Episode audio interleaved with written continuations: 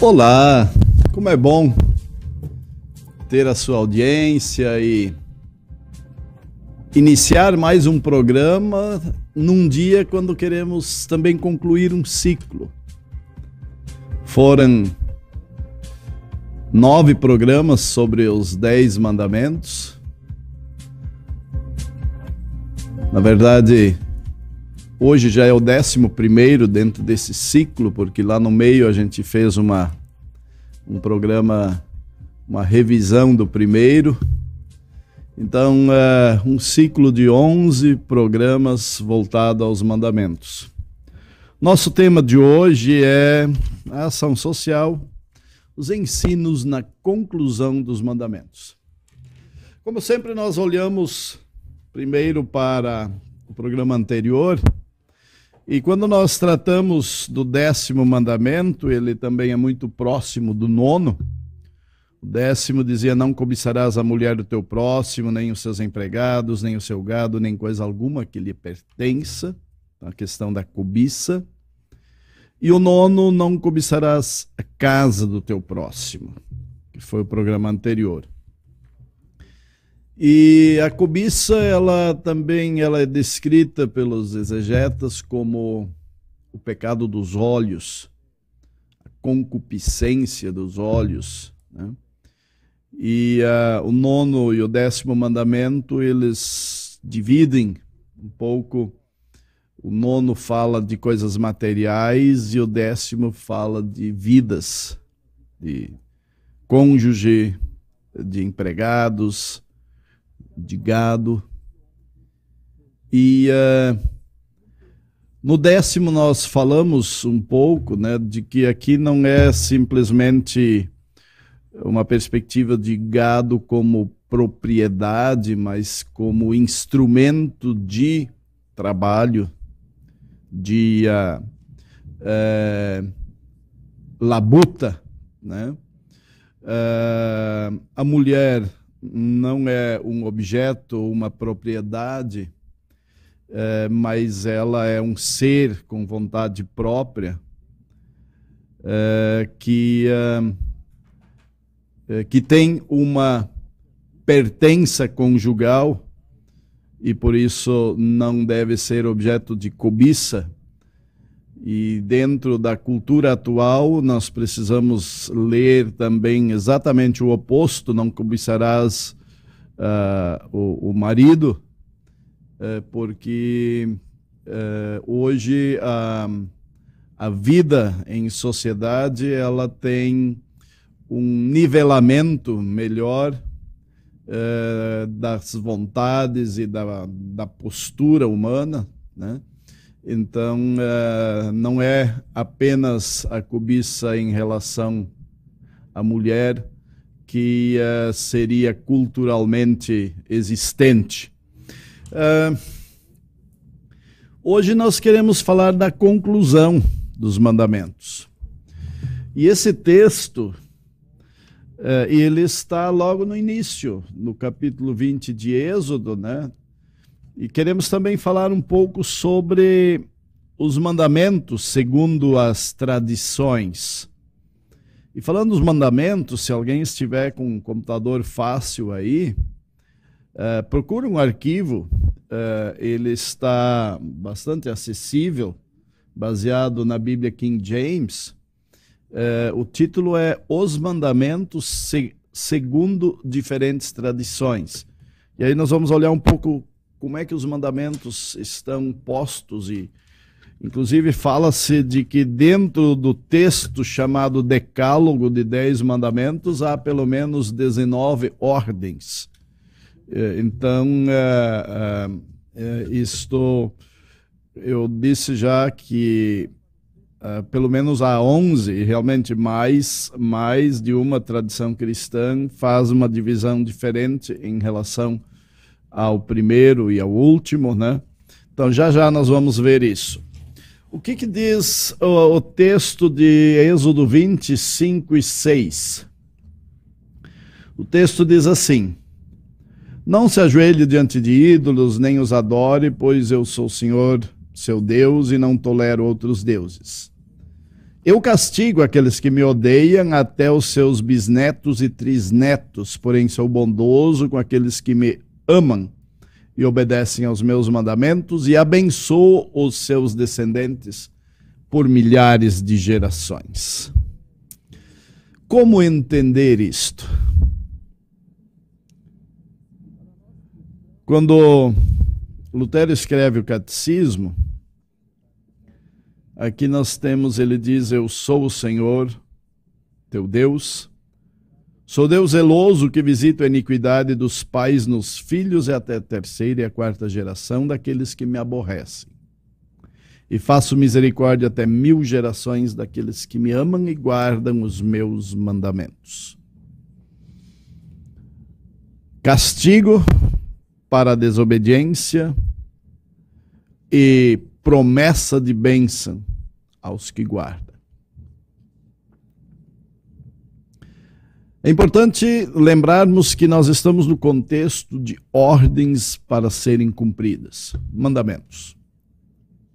Ordens que estabelecem, vai ser redundante, ordens que estabelecem ordem na vida dos cristãos, no sentido de estabelecerem limites dentro dos quais há um gozo de bênçãos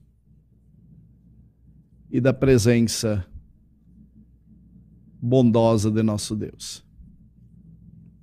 Mas dentro destas ordens e mandamentos, há evangelho. Há promessas. A primeira, nesta conclusão, ela diz: Eu visito a iniquidade dos pais nos filhos até a terceira ou quarta geração. Seria isso filhos sofrerem castigos por causa dos pecados dos pais? Eu creio que não. Não porque a fé é individual e o relacionamento de Deus para a salvação é individual. Como eu entendo este texto? Eu posso trazer questões práticas. E eu creio que a história que eu vou contar, a aniversariante deste dia, a Divaneide, vai até lembrar o nome do rapaz. Ou dos dois que eu vou citar. É muito difícil, dentro de um contexto não cristão, ou de um contexto de vida de adoração ao que não é Deus, alguém sair lá de dentro e adorar o Deus vivo da graça que salva. Não é fácil. Mas o evangelho do texto diz até terceira ou quarta geração, ou seja, vai ter fim. Há possibilidade de ter fim. Uma das duas histórias eu já contei aqui. Mas eu vou contar as duas porque elas dizem respeito, na minha opinião, sobre este esta conclusão dos mandamentos. Uma delas, culto da reforma. Último domingo de outubro, de manhã haveria culto, festejos, dia todo. Na época que praticamente não tinha computador ainda. As coisas, a impressora era caríssima, a gente precisava imprimir uma página e ir para fazer cópias. À noite, sábado à noite, perto da meia-noite, um jovem me ligou. Ele havia feito todo o ciclo de estudos de profissão de fé, junto com um grupo. E no dia da culto da reforma seria a recepção, a profissão de fé deste grupo. Se me lembro bem, eram seis. O nome de cada um estava impresso na liturgia. e ele me ligou e disse: Pastor, o que, que vai acontecer se eu não for no culto amanhã? Eu sabia das dificuldades dele com a família. Eu disse: Você não vai estar, o culto vai acontecer, mas mesmo assim Deus está contigo. E aí ele me explicou a situação. Ele disse: Neste dia eu queria demais o apoio dos meus pais, da minha família, mas ninguém vai. Eles não concordam que eu mude de igreja, mas era um mudar de igreja a partir de nenhuma para a luterana, porque a, a vida espiritual era bastante nominal. Não tinha muito o que fazer a liturgia estava impressa, eu ignorei totalmente a presença do nome dele ali, não citei, não expliquei para a igreja. Recebemos os demais, apenas o grupo de profissão de fé que aguardava o grupo todo. Eu disse: houve uma dificuldade que não necessita ser explicada, apenas compreendida e aceita, nós vamos ter um culto de adoração a Deus e vamos ser abençoados por Ele. E também que Deus abençoe esse jovem.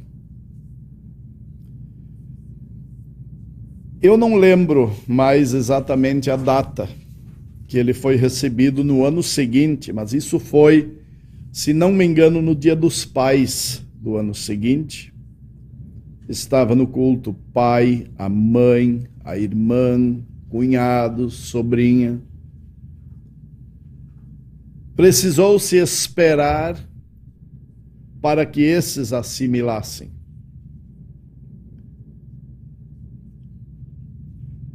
Este senhor eu visitei ainda muito perto do dia do, do seu falecimento. Depois eu vim a Porto Alegre e não o vi mais. Uma pessoa de bom coração, mas que tinha uma posição contra denominações, não contra Jesus. Para mim aqui estava muito claro que a misericórdia de Deus estava presente, pronta para romper e dar oportunidade para alguém daquela casa servir ao Deus vivo na doutrina da graça. A outra história envolveu, inclusive, aspectos do Estatuto da Criança e Adolescente. Era um adolescente que, junto com dois amigos, fazia os estudos de ensino confirmatório, muito empolgado com a igreja, participando de tudo. Mas a mãe não dava muita liberdade, nem de eu ir até a casa, nem de falar muito desta fé do menino. Marcamos o dia da confirmação e nós estávamos já, eu já estava com vestes talares para começar. E uh, os dois jovens, os três jovens estavam ali. E veio a vizinha deste menino e disse: A sua mãe mandou dizer que se você se batizar, ela usou essa expressão, você não precisa voltar para casa. O menino começou a chorar, disse: Vamos fazer o seguinte. Vai para casa. A sua mãe lhe deu uma ordem. E hoje não vai acontecer nada. Inclusive o culto eu não celebrei com ceia.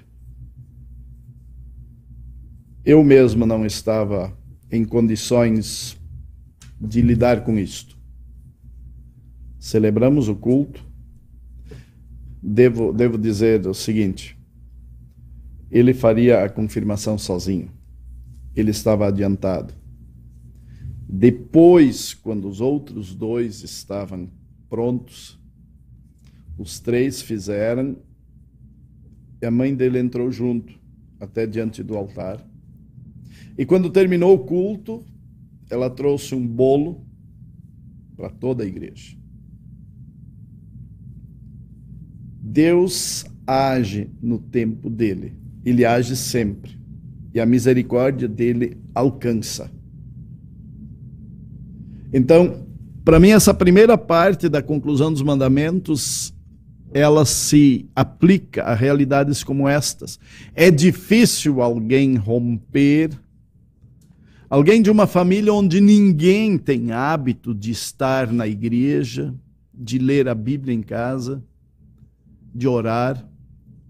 Não é fácil introduzir o hábito, mas a misericórdia está presente e em alguma geração a presença de Deus se instala naquela vida, naquele lar.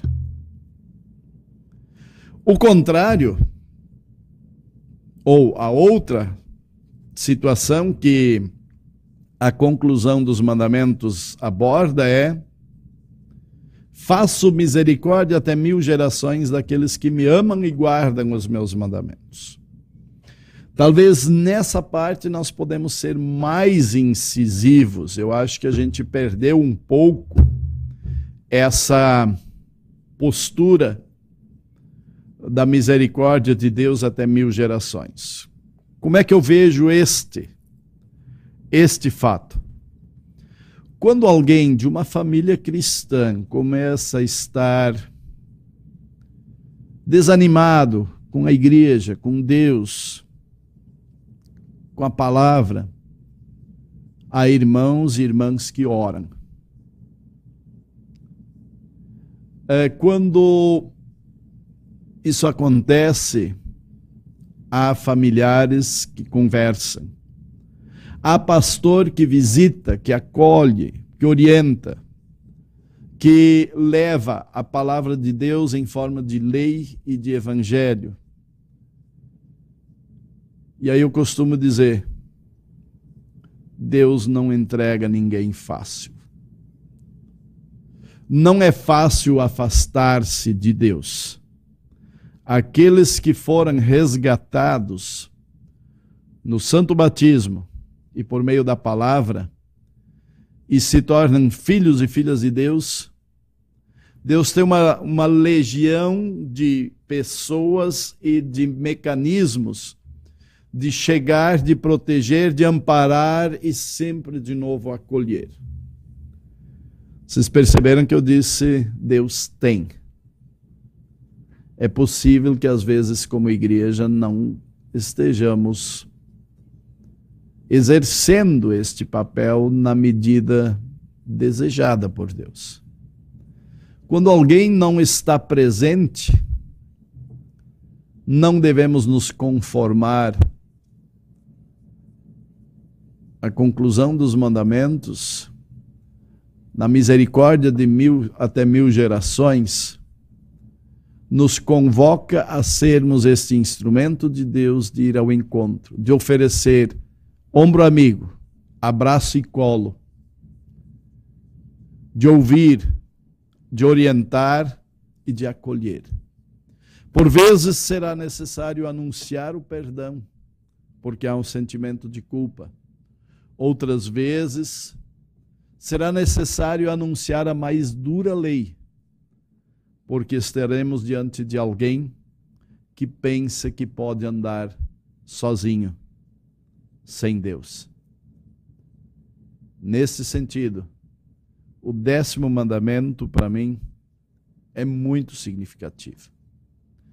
E quando olhamos, aliás, a conclusão dos mandamentos, e os dez, quando olhamos para os dez mandamentos, nós percebemos algo que Martinho Lutero colocou de uma forma muito prática. A lei servindo de três modos. Uma finalidade tripla. Uma delas, a mais evidente, é freio. Não faça isso. A segunda é espelhos. Você viu? errou. E o terceiro modo é norma. Agora que você é do Senhor, o Senhor lhe dirige para cá. Orientando para uma vida cristã dentro do caminho do Senhor. Não simplesmente como uma obediência ao Senhor, mas como um estilo de vida de estar com o Senhor. Muito bem, daria para falar muito ainda sobre a conclusão dos mandamentos, mas eu queria falar também da composição. Eu tenho aqui esse arquivo da composição dos mandamentos. E uh, aqui nós temos então algumas tradições cristãs, como a Igreja Ortodoxa, os samaritanos, o judaísmo, a versão de Agostinho, que inspirou muito Lutero, na verdade ele segue esta, a versão da Igreja Católica, do luteranismo e do calvinismo. Eu devo dizer que esse arquivo ele me é muito interessante, mas ele não é completo. Assim como tem uma diferença uh, na forma luterana, aqui tem um erro. Pode ter erros em alguma outra tradição. Então eu estou usando apenas uma fonte para falar um pouco disso. Por exemplo, Logo no início dos mandamentos, nós temos três expressões: Eu sou o Senhor teu Deus que te tirou da terra do Egito, da terra da servidão. Não terás outros deuses diante de mim, e não farás para ti imagem de escultura. São três ordens. A Igreja Católica faz das três o primeiro mandamento. Uh, aqui diz que a igreja luterana usa não terás outros deuses e não farás para ti imagens. Não, o não farás para ti imagens não faz parte do texto de um mandamento nosso. Aqui nós uh, seguimos uh, exatamente como o, o calvinismo que tem eu sou o Senhor teu Deus, não terás outros deuses diante de mim. Né? Então, esse é o primeiro mandamento. Mas aí nós temos, por exemplo, o judaísmo tem como segundo mandamento: não terás outros deuses e não farás imagem. O calvinismo tem como segundo mandamento: não farás para ti imagem. Então, veja que nessa primeira expressão nós temos algumas formas uh, diferentes de, uh, de ver.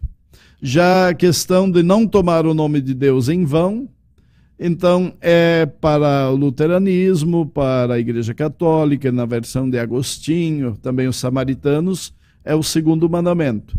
Já para o calvinismo e o, a Igreja Ortodoxa, que faz é, do, o segundo mandamento, não farás para ti imagem de escultura, então é, não tomar o nome do Senhor em vão, já é o terceiro uh, nessas tradições ortodoxa, judaísmo e calvinismo. A questão do, do, do uh, santificarás o dia do descanso, e que o texto fala do sábado, então ele segue na sequência da contagem, né? E a sequência, então, ela vai uh, indo normal, apenas uh, uh, seguindo uma numeração diferente por causa dessa distinção ali no primeiro, e aí, quando nós chegamos no mandamento da cobiça, aí aqueles que fizeram uma subdivisão no primeiro, eles juntam aquilo que está no nono, no décimo, e inclusive temos os que juntam, uh, aliás, dividem, por exemplo, Agostinho divide não cobiçarás a casa do teu próximo e não cobiçarás a mulher, aliás, a, os animais uh, e coisa alguma que lhe pertença, uh, são o 10, e não cobiçarás a mulher, é o nono. então, na, na tradição católica e de Agostinho, nós temos essas essa divisão. Já a igreja luterana aqui, ela coloca no nono a, a casa e no décimo, então, mulher, servos, animais e tudo mais. Já a tradição calvinista, ela põe toda a questão da cobiça, que está dividido em nono e décimo, apenas como décimo. O mesmo faz a igreja ortodoxa e o judaísmo. Já a, os samaritanos, para eles, tudo isso é o nono mandamento. Porque para eles, o décimo mandamento é Deuteronômio 27, 4. Então eles acrescentam uma, uma expressão que está evidente é, sobre a questão das imagens. Então, essa eu imaginei que haveria uma, uma grande parte de. Uh, uh, aliás, de exposição, mas realmente a diferença na contagem dos mandamentos está no primeiro e no nono e décimo. Quem faz uma subdivisão das primeiras expressões junta as últimas. Quem junta as primeiras faz uma subdivisão no final.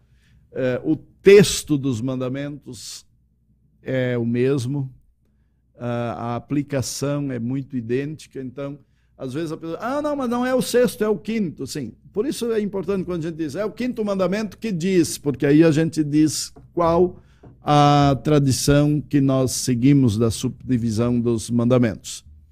É isso. Uh, acredito que quase não olhei para a câmera nessa última parte aqui, porque eu precisava ler bastante aqui. E vamos então para a interação, Rodrigo. Ficou um pouco mais longo o programa, mas estamos aqui. Bom dia, bom dia, pastor.